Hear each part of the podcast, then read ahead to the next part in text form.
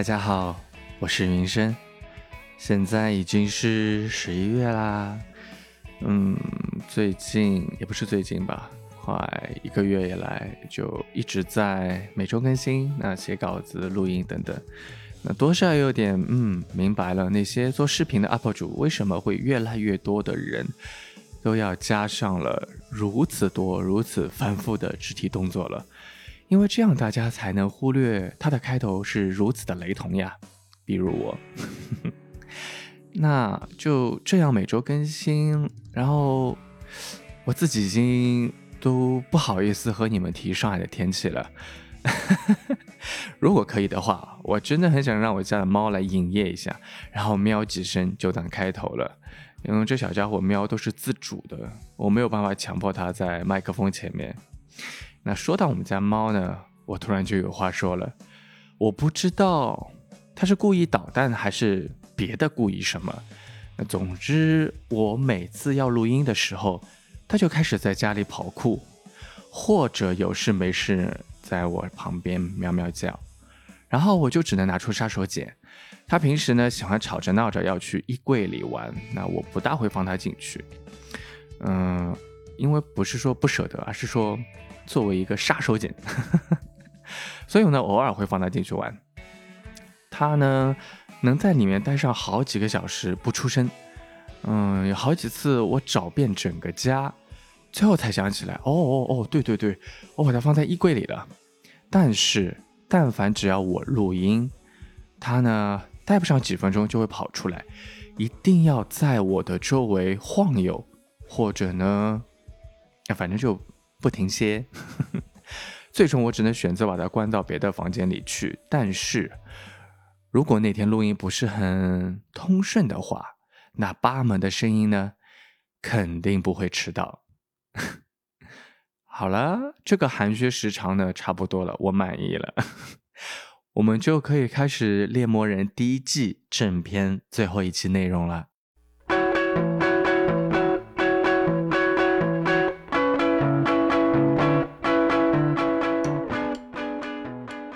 第八集与上期一样，同样改编于《猎魔人》卷二《宿命之剑》短篇小说集中的别的东西这一篇。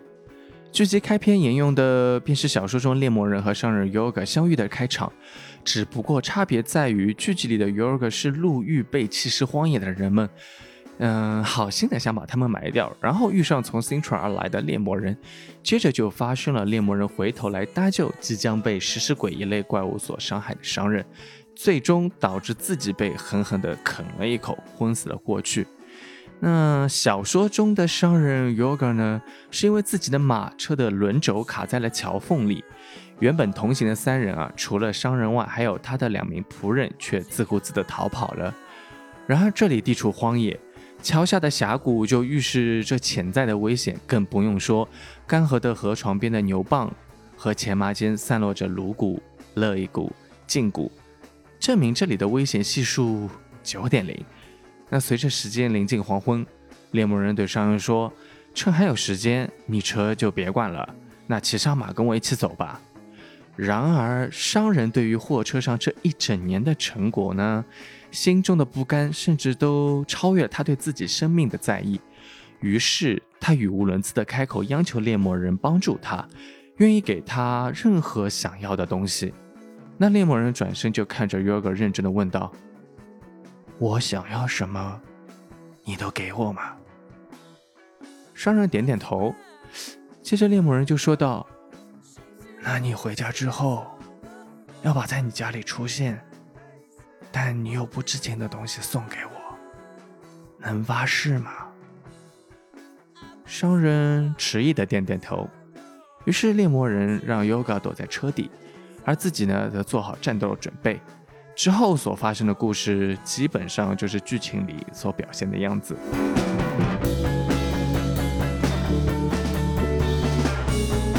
当一切平息后，商人的两个仆人呢，又不知道从哪里都跑了回来。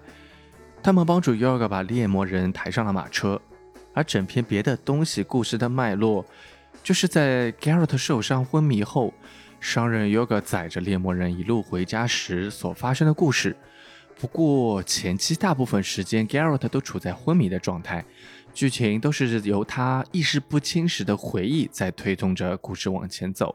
当 Garrett 第一次苏醒时，他让 Yoga 把自己箱子里的绿色蜡封口的瓶子给他，他一口饮尽，趁着最后还有意识的时候，他对商人说：“仔细听好，我会马上睡着，他会剧烈的挣扎，胡言乱语。”但过一会儿，我会像死尸一样安静，没什么的，不用怕。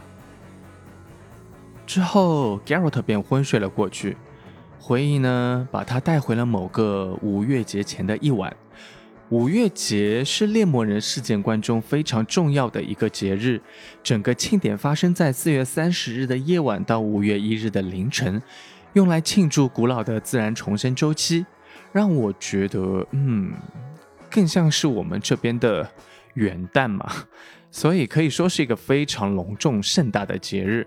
而就在这个到处是篝火以及狂欢者的夜晚，Garrett 遇见了 Yennefer，此时两人已经分开有一段日子了。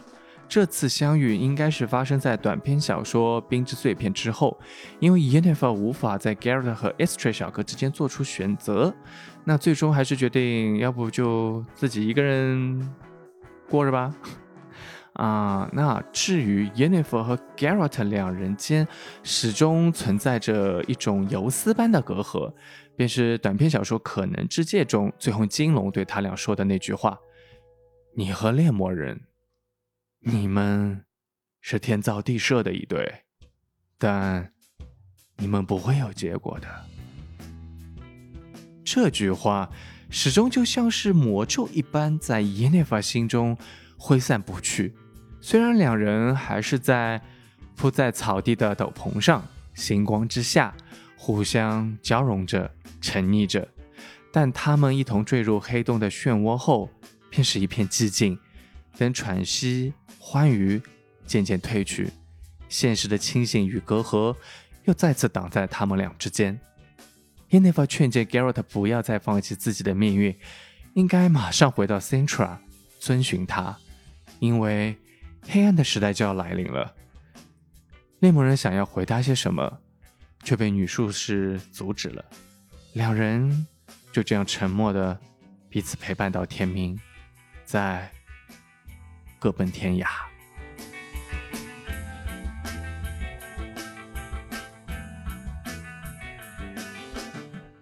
当 Garrett 再次清醒时，商人尤尔嘎的马车已经离开了泰莫利亚，来到了索登王国境内。猎魔人的整条腿都肿了起来，还发着烧。他让商人从包里再拿一个瓶子出来，把瓶中的东西倒在他的伤口上，然后包扎好。接着又让商人给他拿之前绿色蜡封口的瓶子，喝完后，他又回到了之前昏厥的状态。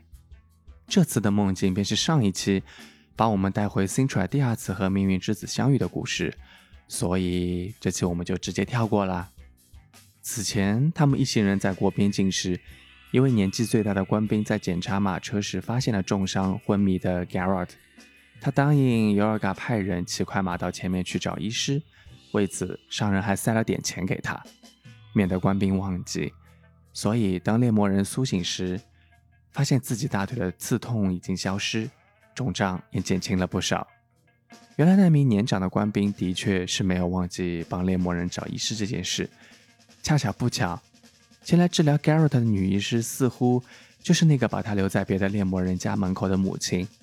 他问医师叫什么名字，他回道：“Vasena。” Garrett 知道他在撒谎，那为什么说这个医师似乎就是 Garrett 的母亲呢？因为他俩的对话会让人觉得是旧相识，以及把上一期猎魔人在和王后聊天时所提及的零星内容拼凑起来的话，就会觉得，嗯，似乎没跑了。谢谢，Asana。他重复一遍，尽量压住颤抖的嗓音。那看到你。真是太好了，只是碰巧。他再次答道，这一次语气不再冷漠。也许是命运。他惊讶的发现，他的紧张和焦虑消失得无影无踪。阿森娜，你相信命运吗？嗯。过了好一会儿，他才答道：“相信。”那你是否相信？他继续道：“被命运束缚的人，注定会相遇。”相信。你在干嘛？别翻身。我想看看你的脸，莱森娜。我想看看你的眼睛。你也可以看着我的眼睛。他好像要起身，但最后还是没离开。Garrett 缓缓翻过身，疼得龇牙咧嘴。光线太亮，有人往火里添了太多柴。女术士没动，只是把脸转向侧面。猎魔人注意到他的嘴唇在颤抖，他紧紧攥着他的手。Garrett 仔细打量着他，他们没有相似之处。他的侧脸和他截然不同：小巧的鼻子，纤细的下巴。女人一言不发，最后身子前倾，对上他的目光。他们的双眼离得很近，二人都沉默不语。你觉得我这对改造过的眼睛如何？他平静地问。这可不太常见，维森娜。你知道猎魔人如何改造双眼吗？你知不知道，不是每次改造都能成功？别说了，他柔声道。别说了，Garrett。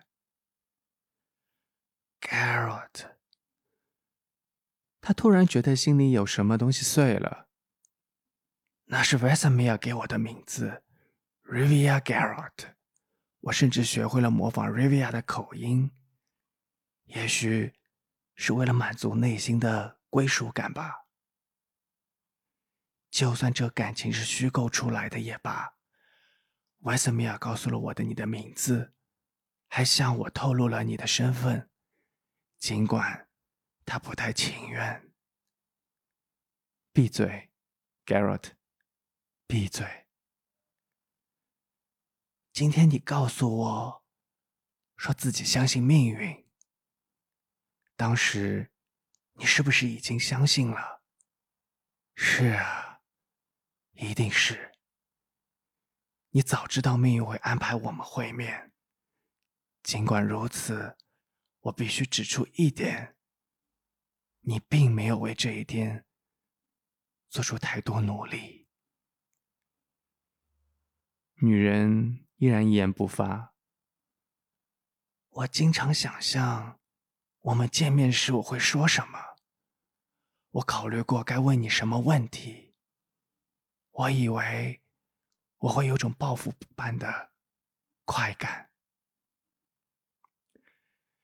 一滴泪珠清晰的出现在医师的脸颊。Garrett 的嗓子紧绷了，他又累又困又虚弱。等到白天，他喃喃道：“明天在阳光下，我会看着你的双眼，维森娜，然后问出那个问题。也许我不会问，因为……”为时已晚，这也是命运吗？我想是。伊恩说的对，光臣服于命运不够，还需要别的东西。等到明天，我会看着你的双眼，在阳光下。不行。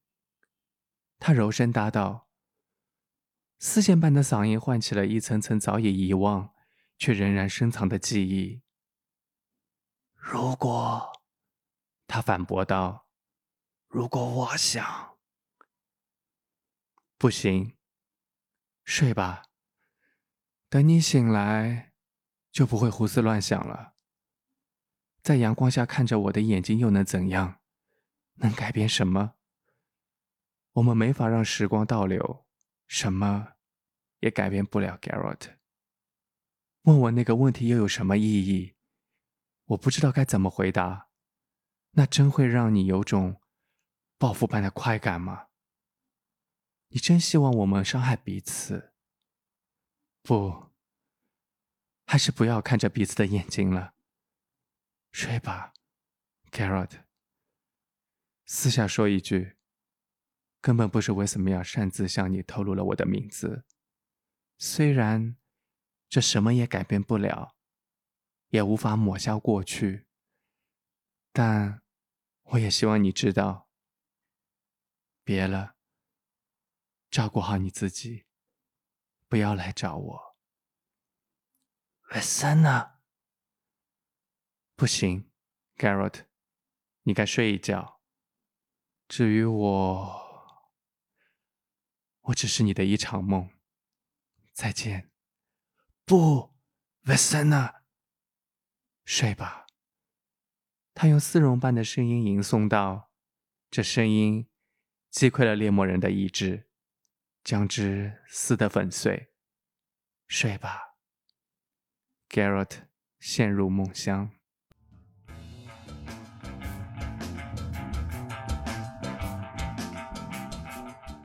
别的东西中的 Garrett 真的是睡睡醒醒好几遍。当他从 Vicina 的催眠术中醒来时，他已经躺在了杀人的马车上，来到了 Y Riviera。尤尔嘎趁着把缝好的猎魔人裤子递给他时，表达了他对自己的救命之情。猎魔人却表示，这应该是自己欠商人的人情吧？那自己只是在做猎魔人的本职工作而已，为了酬劳保护人类，动机无关乎慈悲。商人马上回道：“你当我瞎吗？你明明救了我的性命，和那个女医师救你一样。”提起医师，又牵动了猎魔人的心弦。问起商人他睡着之后所发生的事情，他没告诉我名字。他知道我们需要他，于是二话不说找到我们，伸出援手。那天晚上，他才刚刚下马，就马上开始照顾您。哦，先生。他在您那条腿上花了太多精力，空气里满是魔法的味道。我们吓得逃进了森林，然后他的鼻子开始流血。看来施展魔法也不轻松。他为您包扎，动作那么精细，简直就像……嗯，就像一位母亲。Garrett 透过咬紧的牙关发问：“哎，没错，没错，您说的对。”等您睡着以后，以后怎么了，Yoga？他的脸白得像纸，连站都站不稳，但还是在问有没有人需要帮助。他帮焦油匠治好被树砸伤的手，一个子儿都没收，还留下了药。我知道，Garrett，世上有很多关于猎魔人和女术士的传闻，但这儿不同。我们住在上索登和 Y Riviera，我们了解真相。我们需要女术士，所以清楚他们的为人。我们的记忆刻骨铭心，不会受到歌手或流言的困扰。您在森林里也看到了。另外，我的大人，您懂得比我多。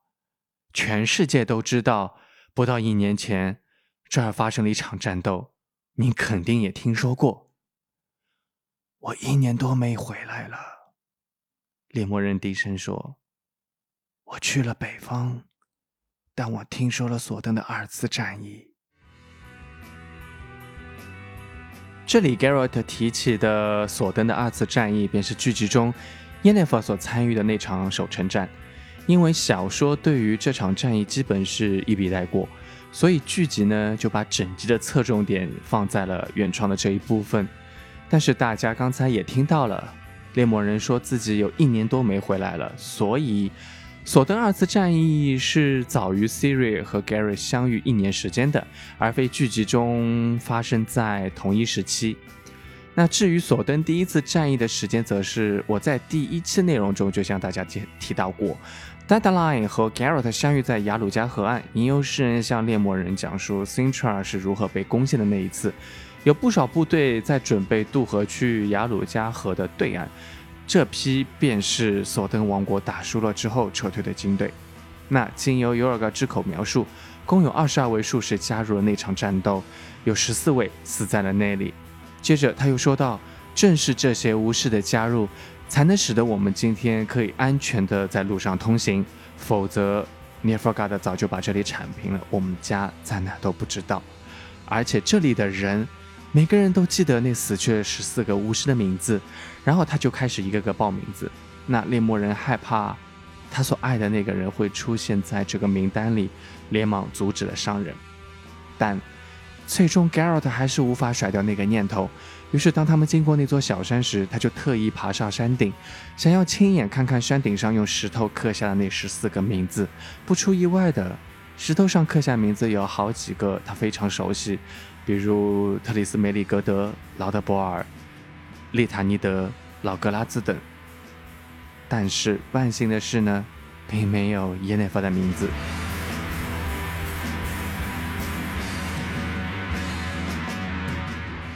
马车还在继续前行着，尤尔嘎把赶车的仆人赶去了一匹小母马的背上，并邀请 Garrett 和他坐在一起。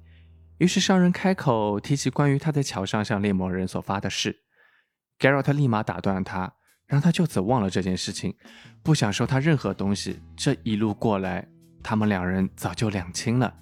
但是商人非常坚持，说这是命运的征兆，如果嘲笑命运的话，他不会让你好过的。于是商人接着说：“我家肯定不会有什么我不知道的东西存在，而且我的妻子也已经不能生育了，所以也不会有新生的婴儿。但是我有两个健康、体格强壮、头脑也算好使的儿子，也到了当学徒的年纪。希望一个可以跟我学做买卖，另一个……”猎魔人知道尤尔嘎什么意思，但他并没有接话。马车终于停在了商人尤尔嘎的家门前，他年轻的妻子从门边跌跌撞撞跑向他。妻子担心坏了她丈夫在外的安全，即便是见到他完好的回来，仍旧在他的怀里瑟瑟发抖。商人问起妻子孩子们的情况，妻子说：“他们都很好，这会儿去田里打乌鸦了。他们三个很快就会回来。”尤尔嘎一下子没有反应过来，说。难道你又怀孕了？但时间……嗯，听到这里，我觉得很多人都在笑。嗯，不是你们想这样啊。妻子忙说道：“啊，商人，你外出的时候呢，我自己私自做了个决定，希望你不要怪我，因为他收养了一个女孩，是德鲁伊带来的。他们在战争中救了很多孩子的命，那些孩子都是走失或被遗弃的。”商人听完，转向猎魔人 Garrett，有意避开他的目光。就在这时，尤尔嘎身后响起了孩子们的呼唤声。他还看见一个瘦小的灰发女孩慢吞吞地跟着两个儿子。这个女孩那对大眼睛绿得仿佛是春天的青草，明亮的如同两颗星辰。他看到她加快脚步奔跑起来。他听到她尖声尖气地叫喊着猎魔人的名字。猎魔人立刻转过身，飞快地跑向小女孩。他们在庭院正中相会。Garrett。女孩又喊一声，紧紧抱着猎魔人：“你找到我了！我就知道，我知道你会来，我知道你会找到我。” Siri，猎魔人说：“终于，第一季的故事在浓缩了两卷短篇小说后，在这里收了尾。由于我最初是通过游戏接触到的猎魔人，而后再看的小说。”为了满足好奇心呢，又看了剧集，所以其实 Garrett 在我脑中的印象已经很难回想起最初他是个什么样子了。在我这里呢，他是一个非常固执，有着衡量这个世间价值的自我判断，还是一个会时不时纠结，甚至有点作的男人。对于 Yennefer 的情感有着非常认真的执着与痴迷，而 Siri 呢？对他来说，是愿意用尽自己生命来保护的女儿。某种程度上而言，后面五卷小说的内容就是在呈现 Siri 是他的一切，Siri 是他之后生命的一切。那其实就小说本身而言，前两卷的整个世界都只属于 Garrett 一个人的，虽然有各类形形色色的人物啊、事件、奇遇啊穿插其中，但这些都只是为了服一个主旨，就是 Garrett 和他的命运。那在这九期节目中，我所选读的内容里，有着多到根本记不清的词汇，就是命运。从头至尾牵连着猎魔人，而意外之子与意外率更是跟随着 Garrett 走遍整个世界。你看，最后在别的东西中，仍旧是意外率牵引着他走向与 Siri 的相遇。在制作第一季的内容时，我等于把卷一、卷又反复看了好几遍。那如果您和我一样，那么我相信你也会明白，Garrett 本身就是个矛盾结合体。他既相信着命运。